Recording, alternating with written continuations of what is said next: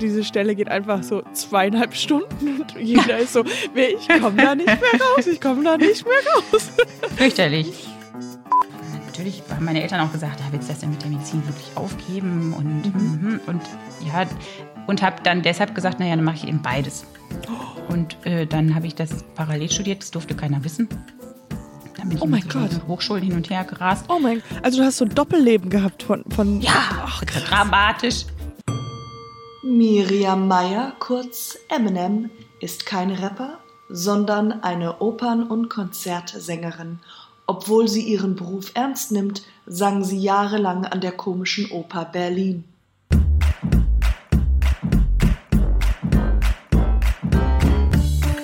Nie gehört, der Podcast, der dir eine Stimme gibt. Präsentiert von Gallery Voice Halstabletten. Gallery Voice, besser gut bei Stimme. Zuerst mal, we gotta get situated, girl. Okay. So, alles gut? Wie geht's dir? Gut, danke. Gut, ja. Wie war Muttertag? Muttertag war Gott, war ganz normal, war, war nett. Nett? Ich habe, also wie gesagt, wir hatten ja noch ein bisschen Besuch und dann äh, hat einer meiner Söhne Frühstück gemacht. Oh, das, Das war ist ja. schön. Und äh, vom anderen habe ich einen äh, Gutschein gekriegt bis, ich glaube, bis 3030 zum Spülmaschine ausräumen. Nein. Für ta tausendmal Spülmaschine ausräumen. Dann habe ich gesagt, ja, kannst du jetzt direkt anfangen. Äh, mach doch mal, da ist Ja. gerade eine. Und dann hat er das gemacht und dann hat er gesagt, oh, ich hätte, glaube ich, nicht so viele Nullen schreiben sollen. Ich wollte gerade sagen, das ist schon eine heftig, das ist schon ein gutes, gutes Geschenk. Ja, aber ich glaube, also alle Eltern haben unendlich viele Gutscheine irgendwo rumliegen, die, Ja, dann, die sie nie einfordern. Ja, ja. Nett wie Diese- sie sind. Ich habe noch 18 Umarmungen hier auf diesem einen Gutschein. Ich habe aber auch immer Frühstück gemacht. Ähm, ich habe aber auch als Kind dann öfters auch sowas wie äh, ein Restaurant gespielt und dann meine Eltern gezwungen, ähm, mir Geld zu geben, um bei meinem Restaurant zu essen. Ah. Ich muss zu meiner Schande gestehen, dass ich meiner Mutter mal Weihnachten, Geburtstag oder Muttertag einen Kochlöffel geschenkt habe. aber von ihr, der von ihr war, oder was? Nein, nein, nein, nein. einen frisch, also einen gekauften, extra Aha, okay. gekauft, so für, für Mama. Und ich gesagt so, bitte, mach mir jetzt was zum Essen. Ja. Ja, wir plaudern so ein bisschen. Ich weiß nicht, ob du schon mal reingehört hast in den Podcast. Ist ja alles Ja. irgendwie. Ah ja, ah, das freut mich. Ja, genau, aber das ist halt so ein, ähm, deswegen manchmal ist es ein ganz normales Gespräch. Wir müssen irgendwie nichts vorbereiten, dass wenn wir irgendwie äh, nach rechts abbiegen mit unserer Unterhaltung und dann über Hunde für 30 Minuten reden, das können wir auch machen. Wie uns steht da Nein, alles über offen. Hunde weiß ich gar nichts. Ja, okay. Ich weiß auch, ich, ich Die bin sind mir kein auch suspekt, weil die immer so an dem Pipi von den anderen rumschnuppern. Das finde ich, Stimmt. das ist nicht meins. Nee, das ist wahr. Ich, Aber ich da bin auch mache ich mir jetzt bestimmt Feinde. Nee, ich habe, ich weiß, naja, und, und ich, ich würde auch nicht mal sagen, dass ich eher dafür ein Katze, Katzenmensch bin. Ich bin so generell irgendwie alle Tiere. Ich mag Tiere, aber irgendwie als Haustiere ist schwer, finde ich. Da mache ich mir ganz viele Feinde wahrscheinlich. Ja, also wir, als Kinder hatten wir irgendwelche Vögel, Kanarienvögel und so.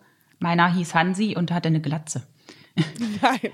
Ja, der, der war aber süß, der war nämlich zutraulich. Und jetzt haben unsere Kinder, jetzt haben wir direkt vor Ostern einen Hamsterkauf gemacht, als Ah. man das eigentlich ja gar nicht sollte. Hamsterkäufe waren ja sehr verpönt. Aber irgendwie musste Wir hatten ein Beschäftigung richtiges her, also, Hamster ja, gekauft. Dann haben Und- wir einen sungarischen Zwerghamster gekauft. Und wie heißt er? D- das ist eine Dame und die heißt Lola. Lola. Und im Gegensatz zu Lola Rent, den Film, den kennst du, ne? Mhm, ja, klar. Heißt, ist das Tier Lola pennt, weil, äh, Hamster, genau, tagsüber meistens schlafen. Und Lola pennt. Lola das finde ich sehr gut. Wir haben als Kind haben wir äh, unsere Haustiere waren Mäuse, die wir selbst in unserer Wohnung gefangen haben. Und ähm, Oh. die haben wir dann Aquarium. Wir hatten ein Aquarium, da haben wir die Mäuse reingetan. Und es war halt, wir hatten eins, zwei am Anfang und dann innerhalb einer Woche oder sowas hatten wir hunderte.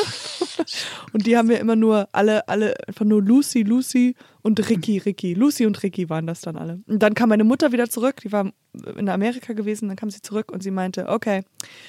What did you do? Und wir mussten sie dann alle wegschmeißen. Also in Anführungsstrichen wegschmeißen. Ich finde Mäuse draußen zu beobachten total süß. Die stören mich überhaupt nicht. Ich finde die echt niedlich. Ja. Aber, also, und auch wenn so eine jetzt bei uns in der Wohnung wäre, fände ich die wahrscheinlich irgendwie auch noch niedlich. Das hatten Mhm. wir auch mal in, in, in einem Ferienhaus, dann haben wir mit einer Lebendfalle die gefangen und wieder ausgesetzt, dann kam die ständig wieder.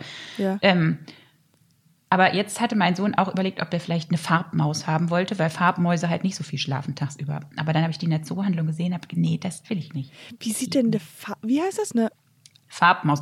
Ich, ich habe es nicht ganz durchblickt, aber ich glaube, es sind einfach ziemlich normale Mäuse, bloß in unterschiedlichen Farben.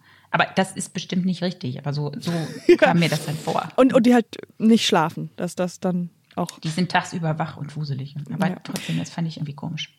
Gut, ich freue mich sehr, dass du heute Zeit hattest und dass du ähm, ein Gespräch mit mir anfangen kannst. Ähm, ich, äh, wie gesagt, freue mich. Und ähm, warum du heute hier bist, ist, weil du einen wunderschönen Beruf hast. Und zwar bist du ja Opernsänger. Ja. Ich wollte dieses Opern- Wort und Konzertsängerin. vielleicht. Opern- und Konzertsängerin. Ah, okay. Das, ähm, wo, wo ist da die, also Opern klar und dann Konzert, das heißt, du als Sängerin gibst äh, Konzerte alle als allein. Ja, also d- Operngesang ist vielleicht so der, dieser technische Überbegriff, der dahinter steht. Aber Mhm. äh, die, die, ähm, die, die Technik des Operngesanges, die gibt es natürlich auch im Konzertbereich. Ja. Also da, da werden keine Opern aufgeführt, sondern eben Konzerte aufgeführt und dafür werden auch immer wieder Sänger engagiert. Also bestimmt Ja. sagt ihr sowas wie Matthäus Passion, Johannes Passion, Weihnachtsoratorium Mhm. oder sowas. Das sagt ihr was. Und dafür werden dann auch Solisten engagiert. Und ähm, ja, die haben eben so eine klassische Gesangsausbildung, wie ich das gemacht habe. Meistens Ja. studiert man Operngesang. Ich weiß gar nicht, ob man Konzertgesang so studieren kann. An meiner Hochschule, an der ich studiert habe, Musikhochschule Lübeck, Mhm. hauptsächlich hieß das eben Bühnen- und Konzertgesang. Genau. Also deine Laufbahn ist ja ein bisschen, du hattest ja ursprünglich ja äh, Medizinstudium angefangen, oder? Mhm. So wie ich das in Hannover und dann parallel noch Gesangsstudium. Und Mhm. wie, wie äh, könntest du uns ein bisschen davon erzählen, wie das genau war und warum zuerst äh, in die Medizin und dann in die Stimme? Das ist eigentlich, das, das sind zwei Teile meiner, meiner Person, meiner Persönlichkeit, die mich immer schon begleitet haben. Also einerseits habe ich, glaube ich, das klassische Helfersyndrom, äh, Menschen was Gutes tun wollen, für andere da sein wollen. Ähm, und andererseits habe ich eben diese Musik musikalische, äh, diesen ja, großen musikalischen Persönlichkeitsanteil. Und der war auch schon seit meiner Kindheit wohl da. Meine Mutter sagt, ich bin an keinem Straßenmusikanten vorbeigegangen, ohne da stehen zu bleiben. Das ging einfach nicht. Ich mitzusingen. Zugehört und so. Ja. Bestimmt habe ich auch mitgesungen. Ja. Ähm, irgendwie glaube ich auch meine Oma mütterlicherseits, die hat wohl auch sehr viel, sehr schön gesungen und ab und zu wohl sogar mal irgendwie so im, Dorf auf der Bühne gestanden. Aber da, da weiß ich wenig drüber leider. Ja, und ähm, dann habe ich als Kind schon unglaublich viel Musik gemacht. Und dann kam das Abitur, also dann habe ich Geige gespielt und Flügelhorn gespielt und Flöte gespielt und in allen möglichen Chören gesungen. Ja, und irgendwann hat mich mal, als ich für so einen kleineren Chor extra vorsingen musste, der Chorleiter darauf aufmerksam gemacht, dass ich die Stimme doch irgendwie ausbilden lassen sollte ja. oder beziehungsweise hat dann meine Eltern gesagt, ich sollte Gesangsunterricht nehmen. Und die haben sich netterweise darauf eingelassen und dann habe ich Gesangsunterricht gekriegt, gekriegt und genommen und das hat mir auch total Spaß gemacht. Dann kamen auch so die ersten kleinen Konzerte. Ja, und dann habe ich aber tatsächlich gedacht, naja, wenn ich jetzt so Musik mache als Beruf, wer hat denn da was davon? Da nütze ich ja keinem was. Oh ja, och. Ja, so, ja. Und dann war ich ziemlich gut in der Schule, so dass so ein Medizinstudium für mich irgendwie, das war auch viel leichter zu erreichen als Musikstudium mit dieser Aufnahmeprüfung und so. Ja, und dann habe ich erstmal Medizin studiert, weil ich auch gedacht habe, ach, mit der Musik, ob das dann klappt und ob ich gut genug bin. Hm, hm, hm. Naja, so Zweifel Ja, klar, also. Zweifel. hm. Selbstzweifel. Und ja, dann habe ich eben angefangen, Musik zu äh, Quatsch, erstmal Medizin zu studieren und ähm, ja, in dieser Lernerei und in diesem Theoriekram fehlte mir dann plötzlich die Musik so. Und dann habe ich irgendwann, also ging es mir echt nicht gut. Und dann habe ich gedacht, naja, jetzt nur aus Angst, dass es nicht klappen könnte, es nicht zu versuchen mit dem, Medizu mit dem Musikstudium. Gott, ja völlig von der Rolle hier. Ähm, Sind halt, fangen halt beide mit M an. Das ist auch wirklich irritiert. äh, ähm, dann habe ich, ja, dann hat es mir so gefehlt und habe gedacht, nur aus Angst, das jetzt nicht zu machen, das ist ja blöd. Und habe dann nochmal wieder ja. Unterricht genommen, Gesangsunterricht genommen und auch Musiktheorieunterricht genommen und mich darauf vorbereitet. Und äh, dann Aufnahmeprüfung gemacht, doch, und es hat geklappt. Wie, wie, wie war das schwer? Das sind ja immer diese Aufnahmeprüfungen, muss man ja unfassbar viel vorbereitet haben und sowas. Also ich kenne es vom Schauspielstudium auch, dass man da ja viel machen muss. Und viel Konkurrenz. Und Ja, so. also Deswegen, die Konkurrenz ist sehr, sehr groß. Ich weiß gar nicht, wie viele bewerben sich. Ich, ich weiß nicht genau, wie die Quote jetzt ist, aber damals 100 haben sich Millionen, sicherlich sagen wir mal. Ja, also viele hundert be beworben, vielleicht an den einzelnen Hochschulen 150 oder sowas, keine Ahnung. Und dann werden davon vielleicht zehn oder so genommen. Ja.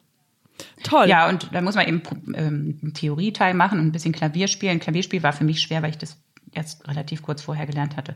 Aha. Ähm, ja, und dann das Singen. Und das war dann eigentlich äh, skurril, weil ähm, da bin ich zu dieser Aufnahmeprüfung gefahren und das sind zwei Tage hintereinander. Also an einem Tag wird erstmal nur gesungen, dann gibt es so eine Vorrunde. Ich weiß gar nicht, ob da schon die Theorie war. Egal, jedenfalls auf diesen harten Tag hatte ich mich morgens gut vorbereiten wollen mit einem vernünftigen Frühstück und hatte gegen meine Gewohnheit äh, Müsli gefrühstückt. Okay, okay, warte, ja, ja. Müsli. mhm. Und ähm, ja, bin dann da zur Hochschule und merkte, oh, ich habe aber komische Halsschmerzen. Es fühlt sich nicht gut an im Hals. Und habe dann trotzdem gesungen, obwohl ich schon merkte, oh, ne, ganz in Ordnung ist das hier nicht, es kratzt so. Äh, aber ich habe diese erste Runde bestanden und bin dann zum zweiten Tag auch wieder eingeladen worden, zur zweiten Runde und habe dann morgens wieder das gleiche gemacht und wieder Müsli gefrühstückt.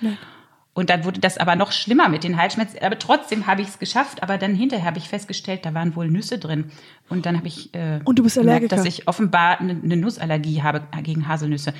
Das war mir vorher nie aufgefallen, weil ich aber auch nie so blödes Müsli gegessen ja, das war nach hinten losgegangen. Aber es hat ja dann alles geklappt. Das hat ja gut geklappt. gegangen. Ja. Und dass die so, ah, wir mögen dieses Raue in deiner Stimme. so, nein, nein.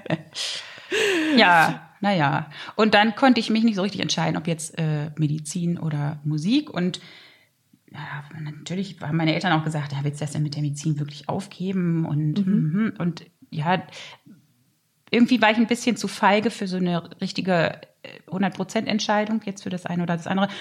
Und habe dann deshalb gesagt, naja, dann mache ich eben beides. Und äh, dann habe ich das parallel studiert, das durfte keiner wissen. Dann bin ich Oh mein so Gott. Hochschulen hin und her gerast. Oh mein, also du hast so ein Doppelleben gehabt von, von Ja, Ach, dramatisch. ja, ja, ich, ja. ja, ja, schon, also, ja. Also es war hauptsächlich anstrengend. Dann habe ich tatsächlich mir noch das Physikum für Medizin aus den Rippen geleiert äh, und das tatsächlich auch mit Ach und Krach, aber immerhin bestanden. Äh, und dann habe ich mit Medizin aufgehört, weil ich gedacht habe, also wenn ich jetzt, also beides zusammen, das geht nicht für im, ja, ja. mhm. für immer. Also gibt auch welche, die haben es gemacht oder manche haben es geschafft. Mir war das zu viel. Ähm, und wenn ich jetzt erst Medizin zu Ende studiere, bin ich für Gesang zu alt, weil man als Frau relativ früh anfangen muss an der Bühne, sonst nehmen die einen nicht, weil man, weil sie einen einfach zu alt finden. Und dann habe ich gedacht, okay, dann mache ich erst Musik zu Ende und wenn das mit Musik nicht klappt, dann kann ich immer noch Medizin zu Ende studieren. Und wenn es aber klappt und ich irgendeinen Job kriege, ja, dann, dann ist es so. Mhm, ja.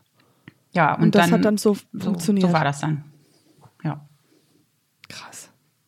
Und ähm, wann kam die Entscheidung dann, sich mehr auf ähm, Opern zu konzentrieren? Oder wie ist, war das so ein geschmeidiger Übergang? Oder wie kann man sich das vorstellen, wenn du frisch von der Schule bist oder von der Uni bist? Ja, das ist eigentlich auch Die eine ersten- komische, also eigentlich ist es alles sehr unwahrscheinlich gewesen, dass das passiert, weil ich komme aus einem kleinen, aus einer Kleinstadt, Osterode am Harz. Ah, Da gibt es natürlich keine, keine, kein Opernhaus. Ja, ah, äh, ah da, gab- ist diese eine Opernsängerin. Die kenne ich Ah. von da. Mhm. Die Miriam. Maya, ich weiß nicht, ja. Ähm, also, und es gab eben Chöre und so und äh, dann habe ich auch mit dem Chor eben Kon Konzertprogramme gemacht und habe dann da im Chor mitgesungen und insofern wusste ich, dass man Gesang studieren kann. Aber ein Opernhaus habe ich, glaube ich, das erste Mal mit 15 oder sowas überhaupt besucht. Da sind wir mit der ganzen Schule nach Hannover gefahren mit dem Bus. Ja. Und das wiederum lustigerweise habe ich spät, ich habe dieses Programmheft aufgehoben, das war Carmen, die Oper. Und da habe ich dann später drin entdeckt, dass mein späterer Gesangsprofessor, Ulf Bestlein, mitgesungen hat in dieser allerersten Opernaufführung, die ich jemals gesehen habe. Ach, krass. Ja, Hast du diese tolle- Broschüre tolle noch? Zufälle. Bestimmt habe ich die noch irgendwo. Ja. Oh, das ist schon ein schönes Andenken. Also, dass Ja. man. Ja, also und dann war ich noch ein weiteres Mal, wahrscheinlich ein Jahr oder zwei Jahre später in der Oper, auch wieder mit der Schule in Hannover. Und das war's. So viel wusste ich über Oper. Und dann habe ich, ja, aber Gesang studiert, weil ich irgendwie einfach besser singen lernen wollte und weil ich das Singen gut fand. Ich habe mir über den Beruf ehrlicherweise überhaupt gar keine Gedanken gemacht. Ich wollte einfach dann Gesang studieren. Und ähm, ja, dieses Opernding, der, im Lau- im Laufe des Studiums hat man dann Schauspielunterricht und ja, viele Bühnenfächer auch, äh, Fechten und Tanzen und mhm. Ja, Ähm, aber da war das auch noch nicht so richtig realistisch, dass ich irgendwie mal zur Oper gehen könnte. Es tauchte einfach, glaube ich, in meinem Denken nicht auf. Und für dich war das so, was war denn damals dann dein, dein Ziel oder so, dass du gesagt hast, in welche, in welche Genre oder einfach nur als Gesang äh, Sängerin. Ich glaube, ich habe mich in erster Linie da irgendwie so im Konzertbereich gesehen. Vielleicht dann im Laufe des Studiums kann sein, dass dann so die ersten Träumereien ka kamen, dass ich vielleicht auch zur, zur Oper gehen könnte. So irgendwie muss es ja gewesen sein. Also klar, wenn man dann mehr Opern kennenlernt, also ich kannte auch einfach ganz wenig Opern. Ne? Ja. ähm, wenn man dann mehr Opern kennenlernt, naja, klar, dann kriegt das irgendwann, irgendwann mehr Reiz Farbe, und dann durch ja. Schauspielunterricht und durch Partien, die man, die ich gelernt habe und Arien, die ich einstudiert habe, ich gedacht, oh, das wäre natürlich schon toll, das mal wirklich in echt auf der Bühne zu singen oder mit Orchester zu singen oder so. Mhm. Und dann war es eigentlich in erster Linie so, dass ich gedacht habe, naja, wenn ich mit der Singerei irgendwie Geld verdienen will, dann muss ich vielleicht zur Oper. So. Okay. Mhm. Und ähm, Ja. sowas wie M Musicals oder sowas in die Richtung, ist das was ganz anderes? Ist, Ja. also wahrscheinlich was ganz anderes. Das ist eine klar, ganz andere, also eine andere Art zu singen, Stimmt. eine andere Stimmtechnik. Die haben ja dann eben, äh, singen die mit Mikrofon immer. Mhm. Aber hätte man auch durch den Gesang, äh, mit Mikrofon, genau, man braucht da. Mhm, okay, aber kommen Und die haben auch, viel an- mehr Tanzanteile und das Ja. ist noch deutlich athletischer als so ein Opernstudio. Stu Studium, nicht Studium. Genau. Ähm, ich habe dann in meinem, also mein erstes Theaterengagement war im Stadttheater Hildesheim Mhm. und da musste ich tatsächlich auch Musical machen. Und später an der Komischen Oper in Berlin habe ich auch, musste ich auch ein Musical machen, Sweeney Todd. Aber in Hildesheim kam dann auf den Spielplan Hair und Mhm. äh, ich war engagiert und sollte in Hair mitmachen und es war von Anfang an habe ich gedacht, oh Gott, kann ich nicht, will ich nicht. Wo- Ich finde das klasse, die Musik anzuhören. Ich habe überhaupt gar nichts gegen die Musik, Ja, finde ja. das toll. Aber mir war klar, ich kann das nicht, weil ich in meinem ganzen Leben mich mit dieser Art von Musik nie besonders viel Mhm, beschäftigt hatte. Also klar habe ich irgendwie Pop und sowas gehört und getanzt, ein Disco, aber äh, da, damit kannte ich mich einfach nicht aus, mit dieser Stilistik überhaupt nicht. Und mit der Stimmtechnik, die dazu, dazu gehört, auch überhaupt nicht. Und ich bin es auch überhaupt nicht gewohnt gewesen, mit Mikroport zu singen und mit Mhm. Mikrofon zu singen. Und dann ist das ganz komisch, wenn man eben diese ausgebildete Opernstimme hat und da engagiert ist und dann irgendwie so eine Partie singen soll und man singt das und denkt, klingt doch eigentlich total blöd, passt nicht. Ja, und Klar kann ich da die einzelnen Töne singen, aber das, das, das passt einfach nicht zueinander.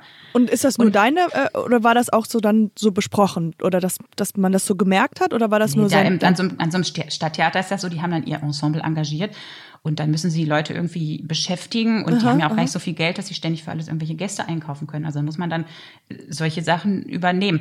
Aber ich hatte dann äh, segenswerterweise, segensreicherweise, na auch ganz schlimm, hatte ich einen Unfall. Segen, warte mal, wie heißt das Wort? Segensreicherweise. Segens. Jetzt spielen Also wir das zum Spiel. Glück, Welches in? Anführungsstrichen, in, in Anführungsstrichen, zum Glück äh, hatte ich dann einen Fahrradunfall. Oh, ja. Auf einem Weg zum Vorsingen hat mich ein Laster umgefahren. Oh mein Gott. Also, scheiße. Also zuerst mal, ich, ähm, ich, das ist schrecklich und auch gleichzeitig. Ja, okay, aber das komme ich dann gleich zu, weil ich habe es ganz oft, dass ich bei, wenn ich zum Vorsprechen gehe oder sowas und ich bin so nervös, dass ich denke, boah, wenn ich jetzt einfach einen Unfall habe, Ja. dann, dann, oh, Ja. dann wäre das so geil, weil ich dann Ja. einfach nicht mehr irgendwie, ja, deswegen kenne ich das, diesen Wunsch. Aber wie, wie war dieser, das ist schon sehr dramatisch, wenn das dann wirklich auch passiert. Wie, Ja, das war schlimm, weil also der hat mir so, ich bin gerade ausgefahren auf dem Radweg und es war so ein Mülllaster, die Größenordnung. Und der hatte mich gesehen und wurde langsamer, der ist rechts abgebogen. Und ich habe ihn auch gesehen, bin auch langsamer geworden und wir haben wohl beide gegenseitig gedacht, wir lassen uns durch. Oh, Scheiße. und dann hielt er erst an, als er auf meinem Oberschenkel zu stehen kam. Und der musste dann tatsächlich ein Stück zurücksetzen. Also ich habe zum Glück gut gepolsterte Oberschenkel. Und es war wirklich ein Riesenglück, weil es war so ein Zentimeter oberhalb des Knies und der hat dann angehalten, bevor er auf dem Knochen stand. Also es war geprellt und von oben bis unten schwarz-blau. Und dann kam auch noch direkt mir in dieser Straße entgegen ein Polizeiauto. Lauter glückliche Umstände, die haben sofort ja. einen Krankenwagen gerufen. Und dann kam ich ins Krankenhaus. Also und dann war da aber auch nichts weiter Schlimmes. Und während ich unter diesem Laster lag, habe ich gedacht, ach ja, das ist ja jetzt auch äh, eigentlich ist ja Praktisch. günstig, weil ich, ich, das ist jetzt blöd. Jetzt passiert mir auch mal was Blödes, weil bis dahin war mir eigentlich so gut wie nichts Blödes passiert. Und das war jetzt ja so der ausgleichende Schlag Ja. des Schicksals. Aber ich werde das überleben und insofern ist jetzt auch wieder ganz gut. ach Gott. Ja, Ja, das ist also doch aber dann konnte ich also lä- längere Zeit nicht so gut gehen und ich konnte dann Hair nicht mitmachen. Yes! Und da, darüber war ich sehr dankbar, weil ich auch choreografisch echt ein- eine Vollniete bin. Das, Ja, aber das ist ja auch manchmal, dass man das, dass das schwer zu verstehen ist, dass man, dass, dass wenn ich zum Beispiel, also diese Art von Spiel gut kann. Also jetzt als Schauspielerin heißt es nicht unbedingt, dass ich auch das Reporterin sein kann. Also wenn ich gut dramatische Sachen und dann schickt mich jemand und sagt, okay, spiel jetzt irgendwie diese Reporterin, die geradeaus irgendwie Moderatorin ist, äh, das kann ich nicht. Nur, nur weil ich Schauspiel studiert habe, muss ich nicht alle Genres perfekt gut kennen. Ja. So. Deswegen ja. ist was ganz anderes, wenn man Opern als Musicals ähm, und viele sehen das vielleicht ein bisschen so, okay, aber Gesangsausbildung ist ja dann, okay, kann ja irgendwie alles machen. Also ich habe auch Kollegen, die können beides. Äh, Kenne ich, aber die, die, kommen dann vielleicht eher von der Musical-Schiene und haben im Nachhinein dann noch Oper oben drauf gesetzt. Drauf, ja. Also das, ich glaube, das andere ist eher selten. Aber noch zu dieser Unfallgeschichte, das ist mhm. ja eigentlich noch, das ging dann auch noch verrückt weiter, weil ich nämlich tatsächlich auf dem Fahrrad saß auf dem Weg zum Bahnhof und von da wollte ich mit dem Zug zu einem Vorsingen fahren in Meiningen. Und da konnte ich dann natürlich auch nicht hin. Dieses Vorsingen fiel mhm. also flach. Und das war, da ging es um, um eine andere Stelle in einem anderen Theater, weil ich aus Hildesheim weg wollte. Äh, also konnte ich dieses Vorsingen nicht machen, musste das dann absagen. Und das hatte dann wiederum aber zur Folge, dass das Vorsingen für mich verschoben wurde und ich Aha. zum späteren Zeitpunkt hingefahren bin. Und zu diesem späteren Zeitpunkt saß in dem Vorsingen dann Kirill Petrenko, der jetzt Chef der Berliner Philharmoniker ist und der damals in Meiningen am Theater war, aber auf dem Sprung weg nach Berlin war zur komischen Oper. Aha, der hat mich der dann in diesem verspäteten Vorsingen gehört und mich von da aus eingeladen zum Vorsingen nach Berlin. Zur komischen Oper. Zur komischen Oper. Und so oh. hat mich dann dieses Vorsingen in Berlin gemacht und dann auch da die Stelle gekriegt. Insofern war dieser Fahrradunfall. Das, ja. ist also großer, Segen. lauter, mhm. genau, viele Zufälle und äh, hat mir letzten Endes aber ja, irgendwie auch einiges Gutes beschert. Ja, oh, toll. Also, das ist ja richtig, ähm, also aus einer trage, tragischen Situation doch noch sehr viele positive Sachen entsprungen sind. Ja. Jetzt ähm, können wir auch ein bisschen finde ich ein sehr toller Übergang, weil dann können wir ein bisschen über die komische Ober sprechen.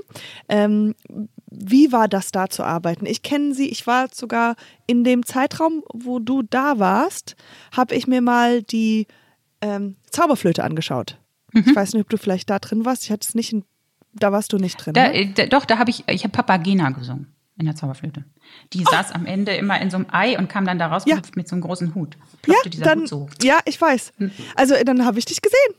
Ja, also, also es gab bestimmt auch noch eine andere Papagene, aber vielleicht hast du mich auch gesehen. Ja, also ich, ich, ich sage das einfach, wir haben uns, wir haben uns schon gesehen. Ja. das war nämlich ähm, äh, auch ja, ich, genau, ich war da und das war eigentlich auch meine erste bewusste, vielleicht auch mit den Eltern schon mal irgendwie in der, in der Oper gesehen, äh, gesessen, aber da war es halt wirklich, wir gehen hin mit meinem Freund und wir schauen uns das an und so. Ich fand es fantastisch. Ähm, mhm. Genau. Aber das war jetzt nur meine kleine private Geschichte ja, dazu. Du hast gut. viele andere. Wie, wie war das? Wie kann man sich das vorstellen? Wie, wie ist das da? An der komischen Oper. Also, als ich hinkam, so Anfang der 2000er Jahre, da war die Grenzöffnung ja schon auch noch eine Weile her. Mhm. Aber trotzdem hat man in dem Haus noch ganz viel DDR gerochen. Mhm, okay. Die Gänge, die rochen ich weiß gar nicht, ob es die Farbe war oder diese Braunkohleöfen, die dann, also irgendein so Geruch hatte sich da festgesetzt und es mhm. war dann auch, war ja, ja, war nicht doll renoviert worden, jedenfalls nicht für die Künstler, also der Publikumsbereich ja, aber für die Künstler nicht so. Ähm, also an den Geruch erinnere ich mich doll. Und ansonsten war das natürlich total toll und ähm, ja, ich weiß, dass ich dieses Vorsingen gemacht habe und äh, mir, man mir gesagt hatte, das ist gut gelaufen und wir würden sie gerne engagieren. Und draußen blühten die Linden. Mhm. Das liegt ja unter den Linden mhm. auch. Und ich bin rausgekommen und habe diese, auch schon wieder einen Geruch, habe diese Linden gerochen. Hab gedacht, kann doch jetzt nicht wahr sein. Jetzt habe ich da tatsächlich eine Stelle gekriegt und dann zum Brandenburger Tor und oh da durch. Gott. Und weiß noch, dass ich meine Eltern angerufen habe, weil ich konnte es nicht, nicht richtig Wo? glauben. War toll. Und ähm, dann war auch so in den ersten Tagen, da, als ich dann richtig da in Berlin angefangen habe und ins, muss ich irgendwann mal wegen irgendeiner Formalie ins Intendanzbüro und da saß die Sekretärin und dann habe ich der gesagt, oh, ich bin so dankbar und es ist ja so toll, dass ich jetzt dabei sein darf und oh, ist alles große Klasse und es ist so schön hier. Und ja, im Nachhinein denke ich, das war einfach, das war total bekloppt, das zu machen, weil äh, Oper ganz viel davon lebt, dass man, dass man sich bemüht, irgendwie immer so eine Rolle zu spielen. Also dass man auch so im persönlichen Leben oder nein, vielleicht nicht, nicht im gesamten persönlichen Leben, aber wenn man in so einem Opernhaus ist und da was erreichen will, dann darf man sich nicht zu klein machen. Und Da mit darf diesem, man sich ich nicht zu klein zu machen. klein machen. Okay, Also also, wenn- das heißt, ja. die, die streben große, also so wie in der Oper braucht man auch privat große äh, Persönlichkeiten, Egos oder wie meinst du? Ja, also es Ja. ist eigentlich mal innerhalb so eines Hauses muss man sich immer präsentieren und irgendwie immer verkaufen. Mhm, okay. Das war mir aber überhaupt nicht klar. Und ich glaube, dadurch, dass ich am Anfang angefangen habe mit dieser Rolle, ich bin die kleine süße Nette vom Lande, die sich so unglaublich freut, jetzt in diesem Opernhaus zu sein und das alles so grandios und toll findet, war ich in dieser Schublade drin und kam dann da nicht mehr so gut raus. okay, also das dann- kann ich verstehen. Aber so. auf der anderen Seite ist das ja auch dann das Natürliche gewesen. Also, war, also sich zu verstellen und zu sagen, okay, ich mache jetzt auf etwas, was man nicht, also weil ich kann mich sehr gut damit identifizieren, dass man sich wirklich vom Herzen freut und dass man ja wirklich auch, das ist ja, man wollte aus dem Dorf raus und dann hat man diese Rie- Riesenmöglichkeit gehabt. Das ist ja ein Wow-Element. Und das ist schade, dass es halt so ist, dass man nicht, dass, dass man erwartet, dass Leute dann halt so Ego und so, wie sind die Größten und dann halt dafür Lob kassieren oder mehr Jobmöglichkeiten, nur weil man so groß tut.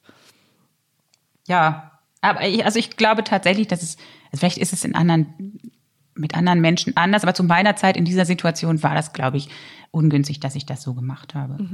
Ja, aber äh, ist ja auch egal. Jedenfalls, also die Arbeit, äh, die Arbeit an, an, an, auf der Bühne, die ist, die ist toll.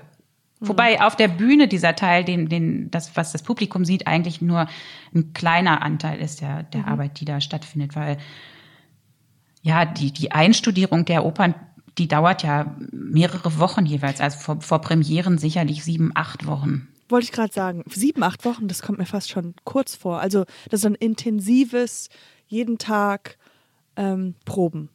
Ja, also gut, das kommt dann auch natürlich auf die Größe der Rolle an. Also wenn man einen Auftritt hat von einem Satz oder zwei Sätzen, das gibt's ja auch, dann ist man natürlich nicht so viel beschäftigt. Aber wenn man eine größere Rolle hat oder mehrere kleinere Auftritte in einer äh, Oper, dann ja, muss man halt entsprechend mehr proben. Und so, ich glaube, das ist normal, dass man so sieben, acht Wochen Proben veranschlagt vor einer Premiere. Und bei Wiederaufnahmen, also wenn ein Stück schon Premiere hatte und schon gespielt wurde und dann aber eine Weile lag und nicht aufgeführt wurde, dann sind die Wiederaufnahmeproben Proben kürzer. Weil die komische Oper äh, sehr viel Wert eben auf Musiktheater gelegt hat und wahrscheinlich auch immer noch legt. Und ähm, die war damals bekannt, berühmt, berüchtigt für die Probenintensität und für die Vielzahl und der, der, der Probentage und ja, große Probenmengen. Also das ist in vielen Opernhäusern oder eigentlich ist es üblich, dass man zwei Probenblöcke am Tag hat, einen morgens, einen abends. und einer komischen Oper wurde häufig noch zwischendrin auch probiert, also morgens und abends. Und manchmal musste man dann eben nachmittags auch noch kommen zu einer dritten Probe oder so. Also ja. Und das ist aber auch toll im Vergleich zu vielen anderen großen Bühnen, wo nur die Stars durchgeschleust werden, die dann einen Tag vor ihrer Vorstellung kommen und sich einmal so alle Gänge auf der Bühne äh, angucken und dann mehr oder weniger ihr eigenes Ding da machen. Ja. Szenisch äh, war in der komischen Oper es eben so, dass man jeden jede Handbewegung geprobt hat und Ja. jede, jeden Blick geprobt hat und jedes Naserümpfen bis ins kleinste Detail, bis das wirklich gesessen hat. Da, Ähm, ich, äh, mein Vater und ich, der, wir hatten einmal gab es einen Tag der offenen Türe, Tour, Tür, Tür, Tür. Oh, oh, Tag der offenen Türe äh, bei der komischen Oper und da hatten wir die Möglichkeit mal auch so hinter den Kulissen zu gucken, wie zum Beispiel die, was ich ganz fantastisch fand, waren die ähm, Kostüme und sowas. Ja. Also dass da es ist ja wirklich, also wie, wie war das für dich? das war total toll. Das habe ich äh, auch geliebt. Ja, Also ich ja, habe dunkle Haare und nicht so richtig lange Haare, manchmal kürzer, manchmal länger. Und wenn man dann da so sitzt und plötzlich lange blonde Locken auf den Kopf Ja. gesetzt kriegt, das ist Ja. schon doll. Oder, oder eben auch mal Rap- rapselkurze Haare, ne? Oder ja, plötzlich ganz alt geschminkt wird oder eine Mhm. komische Maske aufkriegt. Das ist toll ja.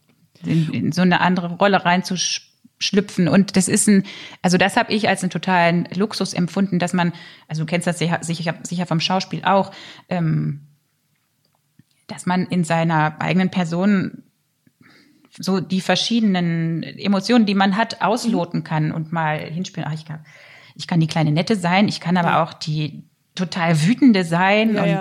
ich kann quasi bitch, no problemo. Genau. Ja. Und das auf der Bühne rauslassen zu dürfen, das ist total toll. Ja. Ja. Ohne sich dafür genieren zu müssen, ja.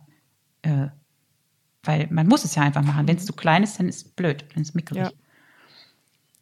Und ähm, wie ist das mit, äh, singst du denn viel auf? Welche Sprachen sind da am gängigsten oder dann auch Italienisch und ähm, Ich habe auch mal italienische Oper gemacht, aber das war äh, bei einer freien Produktion. Ansonsten in Hildesheim, also da wo ich angefangen habe, das ist ein kleines Stadttheater gewesen und die Stadttheater in Deutschland, die spielen fast alles auf Deutsch immer. So war das in, in Hildesheim. Und äh, an der komischen Oper, ähm, die spielt auch traditionell auf Deutsch. Mhm, okay. So dass ich da auch immer alles auf Deutsch gesungen habe. Die haben manchmal dann eigene Textfassungen gemacht von irgendwelchen äh, Mozart-Opern oder irgendwie was so übersetzt werden musste. Und da haben sich mitunter Dramaturgen dran versündigt. Das war Ja, manchmal was schrecklich, was rauskam. Aber für ein, also für mich selbst ist es leichter natürlich auf Deutsch zu singen, weil ich dann viel mehr Untertöne verstehe.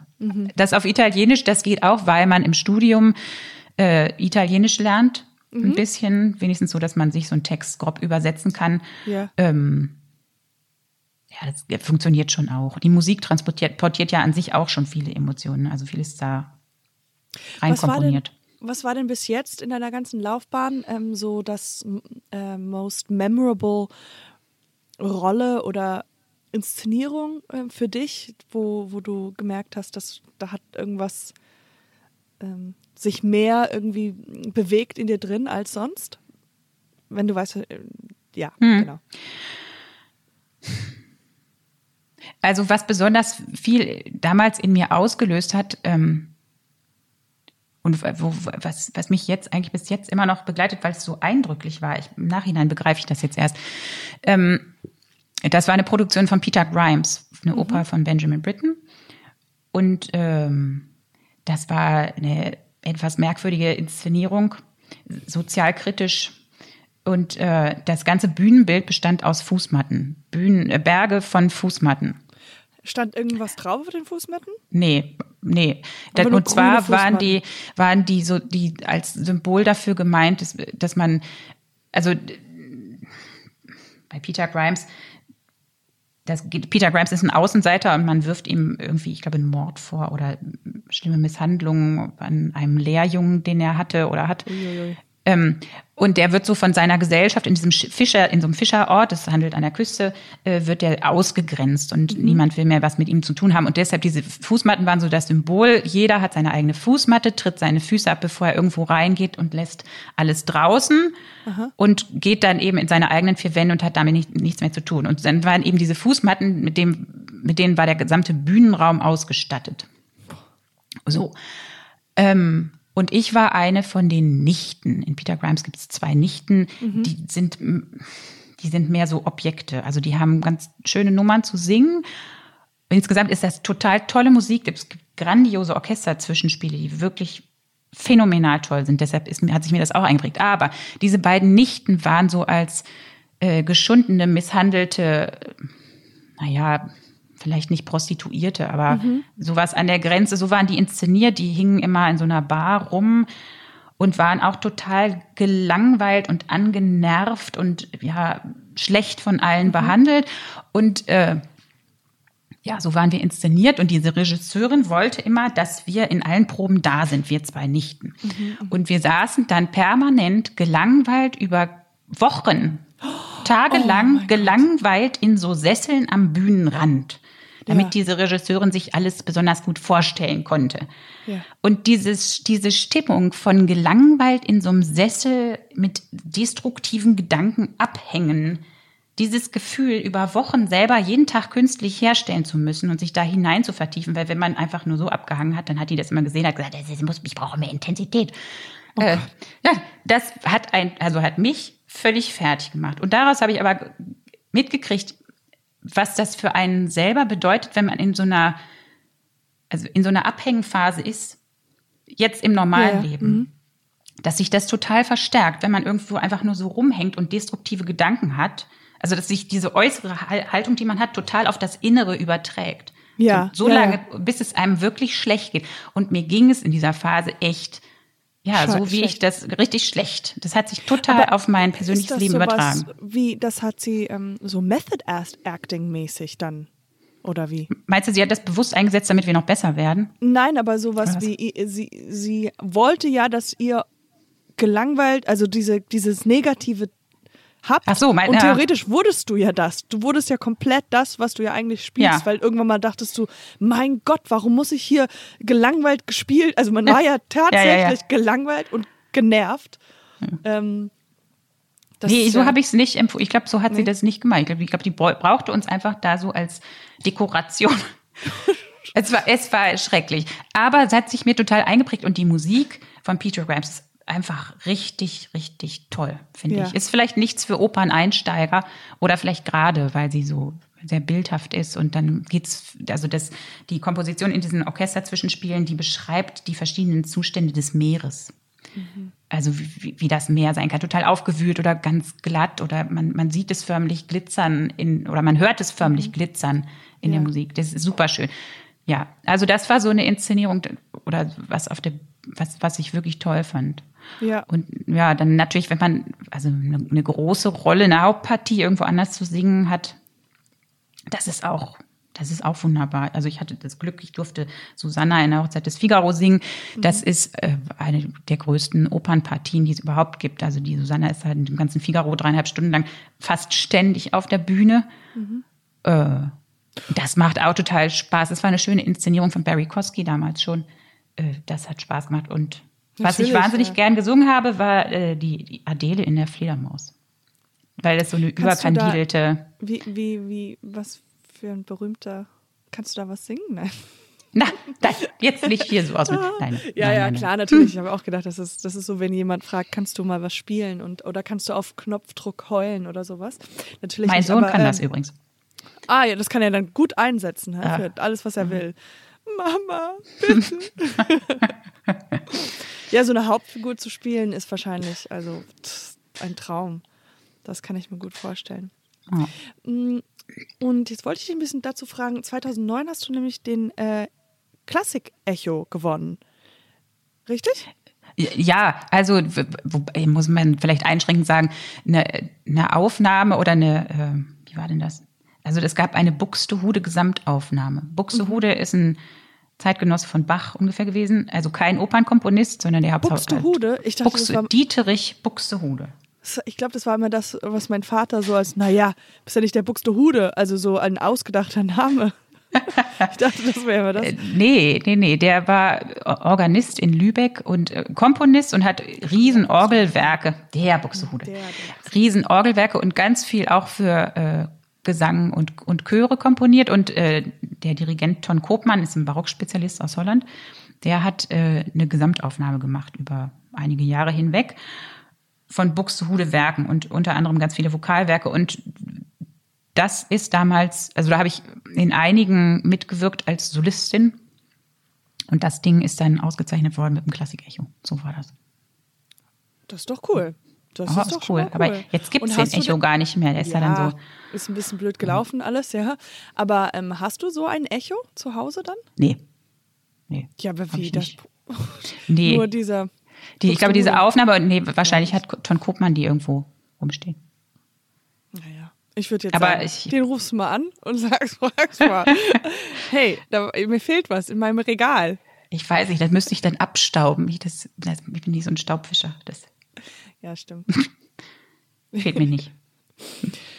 ähm, ja, aber das ist trotzdem schon, also eigentlich, Klar, das ist natürlich, ich habe mich damals wahnsinnig gefreut und das ist natürlich auch toll, sowas im Lebenslauf stehen zu haben.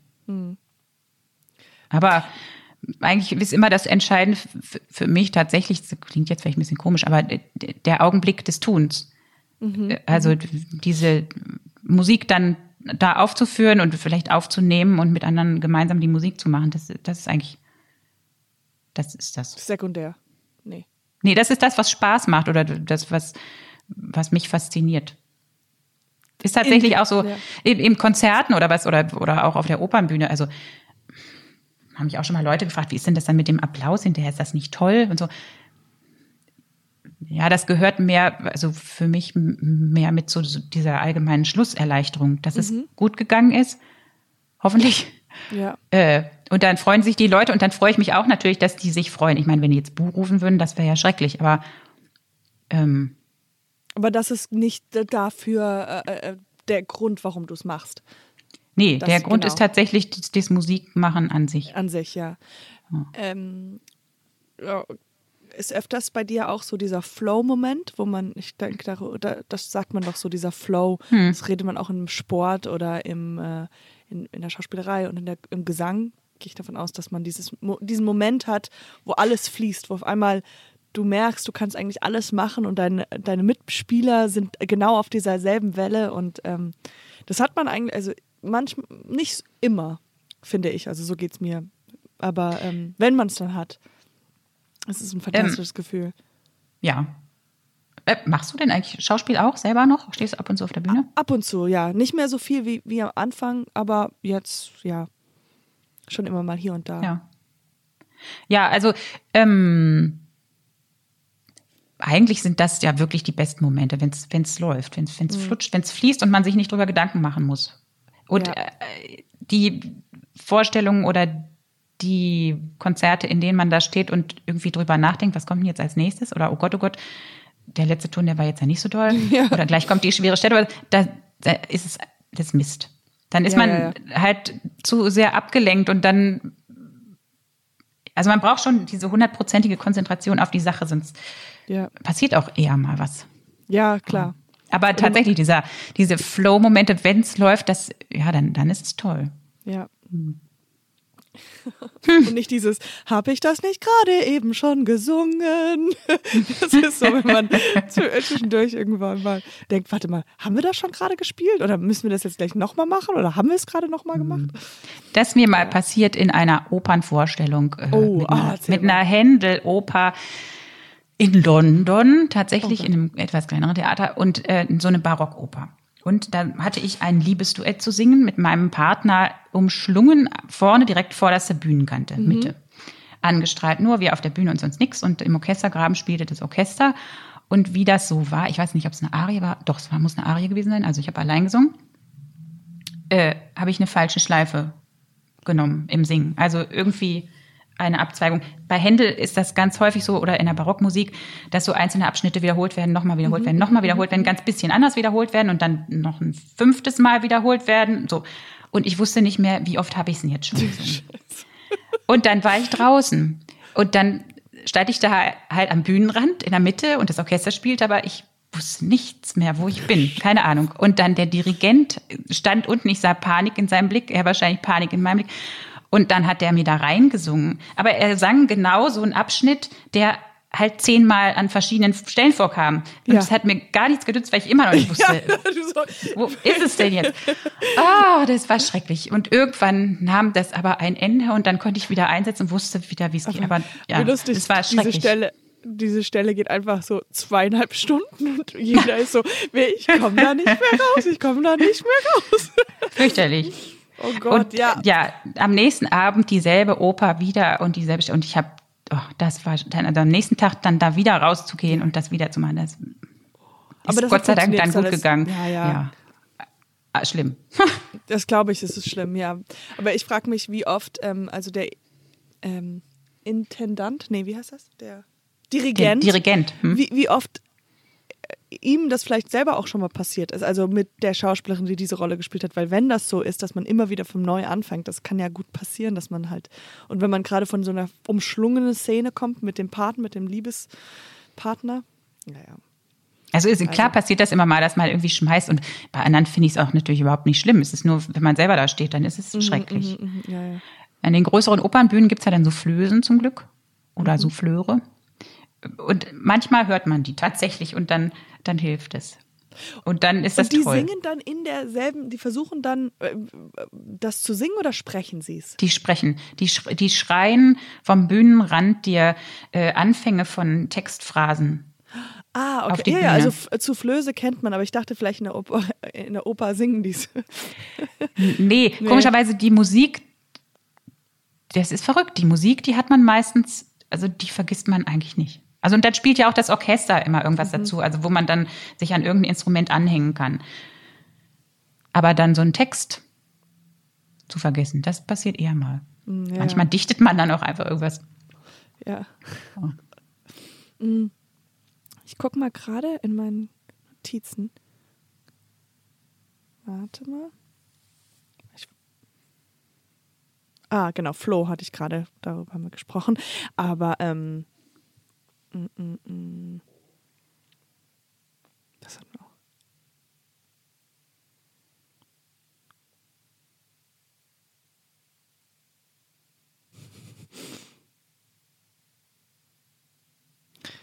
Ich, äh, ich habe immer meine eigenen Spra äh, Fragen und ähm, natürlich haben wir so einen normalen Gesprächsflow, aber manchmal gucke ich in die Fragen, die die Redaktion mir geschickt hat und jetzt hat die, haben die geschrieben, wie lernst du die Stücke auswendig? Hast du ein paar Tipps zum Auswendiglernen? Ähm, aber ich gehe davon aus, dass wahrscheinlich in den Proben die gelernt werden, ne? die, die Ja, also bevor in der Oper szenische Proben losgehen, hat man musikalische Proben. Und äh, man lernt sein Zeug selber, die Töne, und dann übt man mit einem Pianisten gemeinsam äh, diese Partie ein. Manches muss man auch auswendig lernen, manches, manchmal in Operetten oder so hat man ja auch Sprechtexte oder in der Zauberflöte gibt es auch Sprechtexte.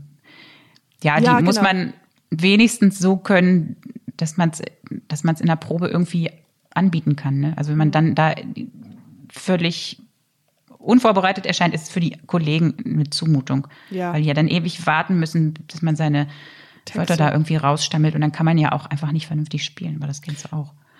Ja, wieder, viel, viel wiederholen und tatsächlich ähm, habe ich es immer als hilfreich empfunden oder ähm, dass man auf der Bühne das eben mit bestimmten Aktionen verknüpft. Man weiß Ja, dann, ach, klar, wenn ich das Glas hochnehme, dann sage ich, ich bringe mich um. Oder keine, keine Ahnung. So. Ja, ja. Äh, klar, das natürlich man, der Körper kann sich das besser merken als ähm, der Kopf. Also ich habe das auch immer so, dass man gewisse Bewegungen dazu hat. Ähm, spielst du eigentlich noch, du hattest am Anfang gemeint, du hast ja dann äh, Querflöte und Geige und so gespielt. Spielst du noch Instrumente? Äh, Geige, jetzt, ähm, und wir haben ein Klavier, also ein Flügel hier stehen. Ab und zu spiele ich ein bisschen Klavier. Und wenn ich mich selber begleite oder meine Schüler begleite, dann äh, spiele ich auch auf dem Klavier. Und die Geige, also ich habe als Schülerin, weiß ich nicht, wie lange, mit zehn habe ich vielleicht angefangen, also so acht, neun Jahre habe ich Geigenunterricht gehabt. Und dann im Laufe des Studiums habe ich nochmal vielleicht versucht, in irgendeinem Orchester mitzuspielen und so. Aber jetzt lag die viele Jahre lang einfach so im Schrank und gammelte halt vor sich hin. Und ich wusste aber auch, der Bogen ist nicht mehr richtig in Ordnung und die Seiten sind wahrscheinlich auch nicht mehr in Ordnung. Und irgendwie haben wir uns aber mal darüber unterhalten. Ich glaube, die Kinder waren neugierig. dann habe ich sie denen auch mal gezeigt, aber dann wieder in den Schrank gelegt. Und dann hat mir mein Mann das letztes Jahr, glaube ich, zum Geburtstag geschenkt. Dann hat er heimlich die Geige genommen und aufarbeiten lassen, neue Und- Seiten ah, draufziehen okay, und den okay. Bogen neu machen lassen und so. Ähm, und dann habe ich angefangen, wieder ein bisschen Geige zu spielen und wir haben dann auch zusammen ein bisschen Musik gemacht. Er hat Klavier gespielt und ich dazu Geige. Und das war herrlich, ein äh, musikalisches Hobby mal wieder zu haben. Mhm, also jetzt, was, was kein Beruf ist und es klang schauderhaft am Anfang und jetzt habe ich auch schon wieder eine Weile nicht gespielt. Wenn ich jetzt wieder spiele, dann klingt es wahrscheinlich auch wieder total schräg und überhaupt nicht schön, aber es hat mir so einen Spaß gemacht und es war mir komplett egal. Mhm. Ja, das macht am meisten Spaß, wenn man nicht mehr auf, auf Ergebnisse orientiert ist, sondern zu sagen, okay, man macht das, weil es einem Spaß macht und man probiert es einfach Ja. aus. Und äh, spielen deine Kinder Die Instrumente? spielen Klavier. Und haben sie denn äh, auch irgendwie gewisse ähm, Sehnsucht oder, oder Neigungen zum Gesang? Der kleinere, der äh, hört total viel Musik, also äh, Popmusik oder ist bei Spotify rauf und runter. Und wenn wir dann ein Autoradio anhaben, dann kann der immer alles mitsingen. Der kann aber kein Englisch, aber er kann, merkt sich irgendwie so diese, diese Laute. Ja, okay, so. Und sie- ja. Jetzt hat er No Milk Today, hat er jetzt entdeckt und da singt er, das findet er total toll, da singt er immer mit. Ähm, und singt das auch ohne, ohne Radio einfach so. Der kann echt schön singen, der Große kann auch schön singen, aber denen ist beiden komischerweise Singen unendlich peinlich. Ah, okay, ja, das ist aber, ich glaube, das ist normal. Wie alt sind die? Die sind. Neun und 13. ja, aber ich meine, nun sehen sie mich ja ständig Ja, ja, singen okay, und so. Da, ja. eigentlich denke ich, es müsste ja irgendwie normal. Nee, finden sie aber echt total Aber auf peinlich. Knopfdruck dra- weinen. Ah, Ja, das, Ja, das können sie. Und Und, ähm, ah ja, hier steht das sogar. So. Ja. Ich, äh, ich frage jetzt nur noch, weil wir halt ähm, von denen natürlich gesponsert werden und sowas und weil die, ich finde die toll, aber kennst du Gelo Revoice und benutzt man das in der Opernszene? Ja, selbstverständlich Ja, kenne ich gut. Voice, ja. Und ich benutze das tatsächlich auch. Ähm, Ja, das cool. gibt es in unterschiedlichen Geschmacksrichtungen. Und von diesen ganzen Produkten, die einem so dann in in der Apotheke angeboten werden, ist das noch eins, also Ja, ich besseren. Ja, ja, sehr gut, eins besser. Also manche Kollegen sagen, oh nee, das finde ich eklig, das wird ja dann immer mehr im Mund und so. Aber ich finde wirklich eigentlich angenehm im Für die Hals. Stimmbänder ist das eigentlich ganz cool, ja. Ich finde das ganz gut. Und ich benutze von derselben Firma äh, Gelomyrtol. Mhm. Wenn ich Schnupfen habe oder was, dann nehme ich immer dieses Gelomyrtol und dann, dann kriegt man so einen Pfefferminz, ja. Eukalyptusatem. Ah, okay. Das ist auch gut gegen Mundgeruch anscheinend. Nein. We- Weiß ich nicht, ob es das übertüncht, keine Ahnung, aber es ist, macht dann irgendwie wohl die Nebenhöhlen und so frei. Also, nee, ich finde das eigentlich ganz gut. Ja, so gut. Und ähm, momentan bist du ja auch, also da wollten wir, können wir kurz ein bisschen drüber sprechen. Du bist ja dann auch Gesangslehrerin jetzt und ähm, äh, genau, wie, wie, wie, wie ist das für dich? Wie ist das jetzt? Das macht mir total viel Spaß. Ich, hab, ich konnte mir früher überhaupt nicht richtig vorstellen, obwohl ich auch so ein äh, Diplom gemacht habe als Gesangspädagogin an der Hochschule. Aber das macht mir ja richtig viel Spaß, zumal ich jetzt auch in den letzten Jahren angefangen habe, äh, also oder eine Coaching-Ausbildung gemacht habe für NLP, Neurolinguistisches Programmieren und Wing Wave Coaching. Ja, Das mal hat mit so, mit so Augenbewegungen zu tun. Ähm, und äh, eigentlich ist der Plan, dass Augen, ich immer, Augenbewegung zu tun. ähm, Das musst du jetzt. wie erkläre ich es? also diese Augen, man, man löst in dieser Art von Coaching so ähm, Augenbewegungen von links nach rechts aus. Ein bisschen wie, nicht, also bei der kennst du. Hypnose? Kennst du? Ja. So. Oder nein, anders gesagt. die- Diese, es gibt auch so Schlafphasen, wo die Augen so innerlich zucken. Äh, ja, REM. Genau, richtig. Ähm, und diese Augenbewegungen, die in dieser Art von Coaching stellt man die selber her als Coach Ja. beim Klienten. Der verfolgt dann so äh, Die Finger. Finger, ja. Ähm, und dadurch kann man bestimmte Traumata oder bestimmte Blockaden, die man im, im Kopf hat, kann man äh, dadurch lösen und verarbeiten. Wow. Und da bin ich selber drauf gekommen, weil ich ganz schlimm immer unter Lampenfieber gelitten habe. Jahrelang. Oh, okay. Schrecklich. Krass. Hat mir alles Mögliche kaputt gemacht, also hatte ich das Gefühl. Und vor allen Dingen hat es mir unglaublich viel Spaß genommen, ähm, am auf der Bühne stehen und am Singen.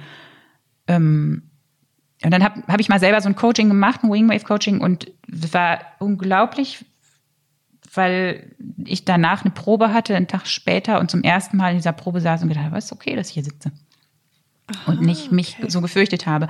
Und das Konzert lief dann auch gut. Und es hat mir sehr, sehr geholfen. So entstand schon damals der Plan, dass ich das eigentlich selber lernen möchte, wie das geht.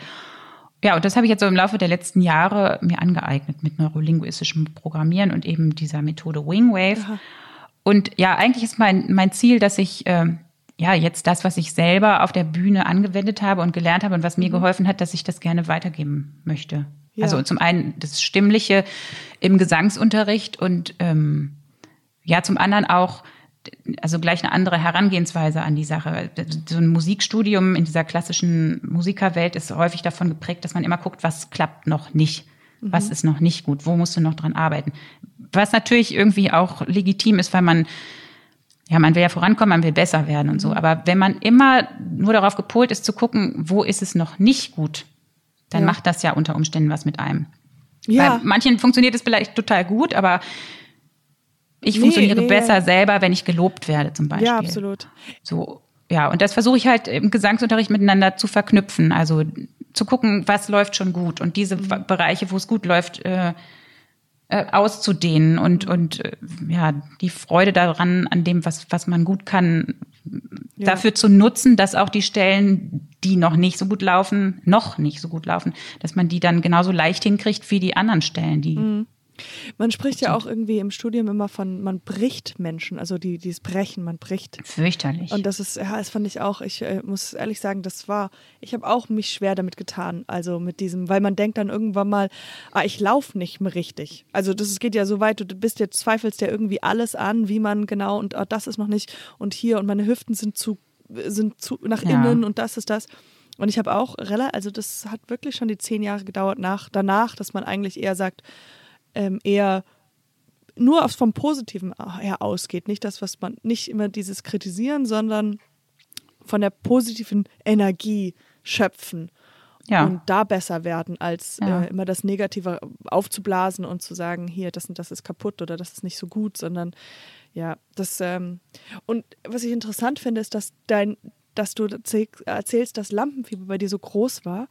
Und trotzdem, wenn wir jetzt, wir haben ja jetzt erst, reden vielleicht eine Stunde oder sowas miteinander und ähm, dass wir deinen ganzen Lebenslauf so durchgegangen sind und man das ja gar nicht sieht oder wir haben nicht darüber geredet. Und wenn, wir, wenn ich das jetzt im Nachhinein höre, denke ich so, wow, what the fuck, das ist alles so viel und so schwer. Äh, wenn man solche, so- dieses Lampenfieber ist ja, du musst dich ja jeden Tag dann oder jedes Mal, wenn man in dieser Bühnensituation ist, wieder seinen größten Ängsten stellen. Also das ist schon, auch obwohl du das hattest, hast du ja voll viel noch geschafft. Also äh, Ja, das ist schon, ja, ja. Also ich fand in der Oper meistens nicht so schlimm wie im Konzert, weil in, Mhm. in, der Oper hat man tatsächlich vorher irgendwie diese wochenlangen Proben und dann äh, ist man an das Bühnenbild gew- gewöhnt und an sein Kostüm irgendwann gewöhnt und an die Kollegen Ja. und so. Ähm, und dann ist es, naja, nicht wie nach Hause kommen, aber so ein bisschen wie, man kommt in, auf eine gewisse Art eine vertraute Umgebung und spult dann da sein Programm ab. Aber wenn ich in ein Konzert gehe, dann habe ich vorher ganz wenig Probe nur, vielleicht ein paar Stunden. Ähm, und das Zeug lerne ich halt zu Hause so, dass ich es Ja. kann. Aber und dann fällt halt dieser Gewöhnungseffekt, der fällt weg und dann st- stehst du da und plötzlich ist da die Berliner Philharmonie. Ja, schrecklich, grauenvoll, schrecklich. ähm, wenn man nicht gelernt hat, damit umzugehen. Aber das Ja. Gute ist ja, die gute Nachricht ist, dass man das lernen kann. Ich habe es nur leider damals nicht gewusst.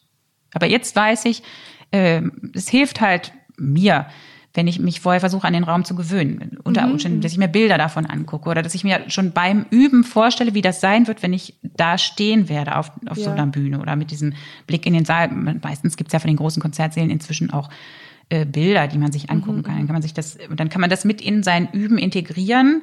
Ähm, und ich glaube, das hilft. Ja, ich Mir glaube hilft das. Ich glaube auch dieses, die Vorstellungsmacht ist so viel stärker, als dass man selber wa- also genau weiß. Ich war, ich werde auch ziemlich viel ähm, aufge ich bin immer noch öfters aufgeregt und ich hatte jetzt vor kurzem ein großes Vorsprechen und ähm, nur allein, dass ich mich daran, dass ich daran gedacht habe, habe hab ich sofort, muss ich sofort auf Klo gehen. Sofort, oh mein Gott. Und äh, man kann sich ja das irgendwie nicht rausreden. Man muss sich das wirklich einfach gewisse Übungen sich raussuchen, wo man merkt, das hilft. Was hilft Und, dir denn? Äh, ja. Ähm, oh Gott. äh, ich ich versuche zu, das ist ein bisschen albern, aber ich tanze davor. Ich höre dann Musik und versuche ganz viel zu tanzen, weil ich einfach zu viel Energie habe und dann, Ja. ähm, dass ich sage, okay, das, das lasse ich jetzt alles raus und dann höre ich mir irgendwelche Pop, meistens alte Songs, ähm, was höre ich denn? From the Scissors, Scissors Sisters, Scissors, ich weiß nicht, wie die, irgendwas mit Scheren, Scissors und dann äh, das Lied geht, I don't feel like dancing. And it's like, I don't feel like dancing. Da, da, da, da, da, da. Das ist ganz alt. Egal. Und das, ähm, dazu tanze ich dann. Ja, Und das ist ja äh, ja. Hilft. Und ansonsten halt einfach dann, oh, ich nehme auch äh, Beruhigungstabletten, um ehrlich zu sein. Oh. Und dann, äh, also so, so Baldrian oder sowas. Das hilft. Ja, es auch. funktioniert beim Singen leider nicht so gut, weil wenn du dann schlapp wirst im Körper, dann kannst du nicht mehr richtig stützen, sagen wir. Kannst Oh du die Gott. Atmung nicht mehr so gut kon- kontrollieren und dann ist es nix. Also man muss schon leider immer körperlich voll auf der Höhe kannst, sein. kannst auch keinen Schluck Wodka trinken. Es gibt, es gibt natürlich Kollegen, die das machen Hm. oder irgendwas nehmen, aber nee. Also ich finde es ungeeignet und für meine Stimme würde es auch nicht funktionieren. Ja. Bei Männerstimmen ist vielleicht anders, leichter. Wie, wie siehst du jetzt die letzte eigentlich abschließende Frage so ähm, für die Oper oder wie, wie ist die Entwicklung? Wie hat sich die Geschichte der Oper sozusagen in den letzten zehn Jahren entwickelt? Glaubst du, denn, dass mehrere Opern zumachen? Sind die Besucherzahlen, gehen sie nach unten, nach oben? Ähm, Oh, da muss ich jetzt gestehen, Oder mit den Zahlen, da kenne ich mich nicht aus.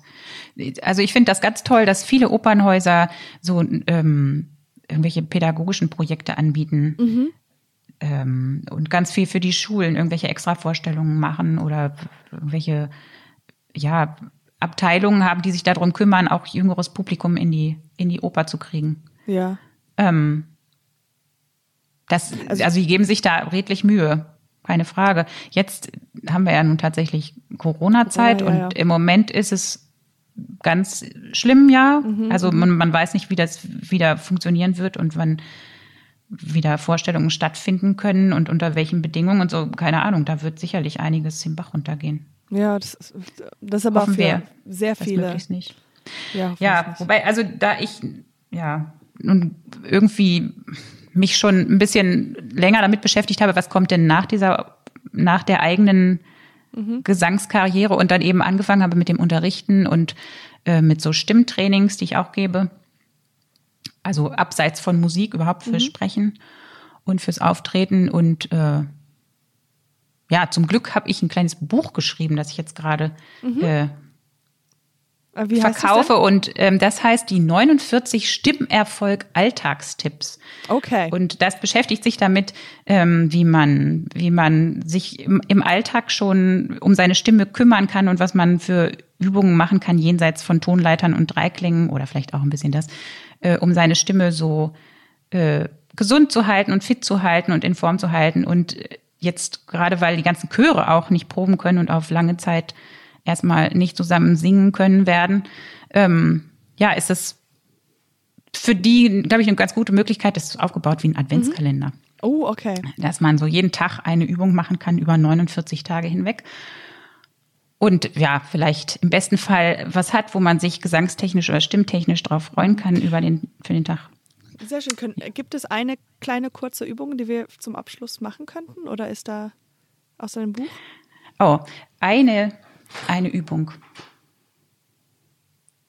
Ähm, ja, ähm, die hat vielleicht auf den ersten Blick gar nicht so viel mit Stimme zu tun, aber da die Stimme im Körper sitzt und der Körper unser, also nicht nur die Stimme unser Instrument ist, sondern der gesamte Körper der, Ins- das, das Instrument ist, ähm, ist es eine Übung zur Haltung, weil je besser die eigene Körperhaltung ist, also entspannt, aber ähm, aber nicht schlaff. Also äh, gibt es dafür eine sehr schöne Übung und zwar ist bedeutet geht die so, dass man sich aufrecht hinstellt, Okay. Aufrecht hinstellt. Also ich mache das jetzt mal. Mach das mal, doch mal, Ich, muss ja. ich, ich stelle mich hin, ich muss das Mikro so halten. Okay, ich, hab, ich bin dabei, Miriam, ja? Ich stehe. Locker in den Knien und der, der Kopf so über der langgestreckten Wirbelsäule. Okay. Schultern locker, Arme locker, kannst vorher mal ein bisschen mit den Schultern rollen. Ich so schüttel mal alles hier. Mhm. ja, so runterhält. Und der Kopf schwebt so auf einem langen Nacken. Und jetzt Mhm. stell dir mal vor, äh, du hast ein paar ganz große, wunderbare, starke Flügel auf dem Rücken. Mhm. Also ob das nun Engelsflügel sind oder Adlerschwingen, jedenfalls sind die groß und die reichen oben noch ein Stück über deinen Kopf hinaus Ja, und nach unten bis fast auf den Boden. okay, ich sehe es. Es sieht sehr schön aus in meinem Kopf. Also auf deinem Rücken. Auf Ja. Mhm. deinem Rücken sind die und mit denen die könntest du auch bewegen, weil es sind nicht so kleine Flatterflügel, sondern die sind richtig majestätische Schwingen. Also brauchst schon, also du spürst so, wie du die Luft bewegst mit den, Mhm. mit den Flügeln.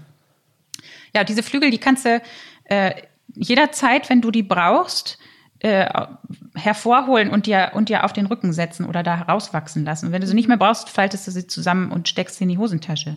Aber solange sie da sind, hast du diese, diese aufrechte, wunderbare Haltung, bei der dir diese Flügel helfen und die machen dich groß und die machen dich, ja, die, die, die, die, die geben dir einfach eine, eine gute Haltung und dadurch eine gute Ausstrahlung. Ich weiß nicht, kannst du irgendwas davon spüren? A- Absolut, ich kann sehr viel davon spielen. Also ich, ich stelle es mir gerade, wie gesagt, sehr vor und ich merke, ich kann jetzt mich wieder runtersetzen, Hm. dass hinten die, ähm, wie heißen, äh, die Schulterblätter, Ja. also von denen aus habe ich sie sozusagen, sind die Entweitungen vom Schulterblatt und die, haben, die Schulterblätter haben sich weiter nach hinten gezogen. Also Ah. so, als ob ich geraderer stehe. Ja. Ähm, ja, und, äh, und es war, ich habe ein gutes Bild im Kopf gehabt, weil ich diese, also ich finde diese schönen Engelsflügen kann man sich auch Victoria. Ich kam mir vor wie ein Victoria. Ja, sehr gut. Also das ist ja auch dann positiv, wenn man denkt, da man ist a Hit. Ja, und tatsächlich, das ist mal wieder bei dem, also wenn, wenn man sich selber so aufrichtet und man kriegt einen anderen Blick, man guckt die Leute anders an, man steht anders da. Ähm, und das hilft einem, wenn man irgendwie vor Publikum mal steht. Oder, ich meine, im Moment kommt das ja nicht so vor, dass einem die Leute so dicht auf die Pelle rücken in einer Einkaufsschlange. Aber im Zweifelsfall könnte man sie auch da auspacken und Ja, ja. gucken, was, Ja, was stimmt. passiert, wenn man sie, wenn man sie anlegt. Ja, ich glaube, so oder so. Energie, die spürt man, also ach, das ist nicht äh, zu ähm, Esoterisch. oder sowas, aber äh, man, ich glaube, so eine körperliche Haltung oder wenn man ein bisschen anders steht, strahlt das auch was ganz anderes aus. Ist ja auch dieses, ähm, Michael Tschechow, glaube ich, hat ja auch sowas gesagt, so, dass wenn man halt natürlich, äh, dass sein Schauspiel darauf hin basierte, dass er halt zuerst in die Körperhaltung ging und dann daraufhin das Spiel. Also wenn du die Arme weit nach oben rausstreckst, wirst du eher eine gut gelaunte Szene spielen, als wenn du sie ganz hier Körper, hier Genau. irgendwie, ja, Körpersprache. Aber das weiß doch jedes Kind hier. Ah, Ähm, und wenn nicht, steht's in meinem Buch. ja, und da steht es. Sehr gut. Ähm, ja, ich äh, habe mich sehr gefreut. Das war ein sehr, sehr spannendes Gespräch. Ähm, Vielen Dank. mich, Ich habe ein bisschen, jetzt habe ich so viel geredet. Also eigentlich müssen wir jetzt noch mal was machen und dann erzählst du was. Nein, aber es ist doch, die Leute, die sind schon alle gelangweilt von meinen dauernden, wiederholten Geschichten.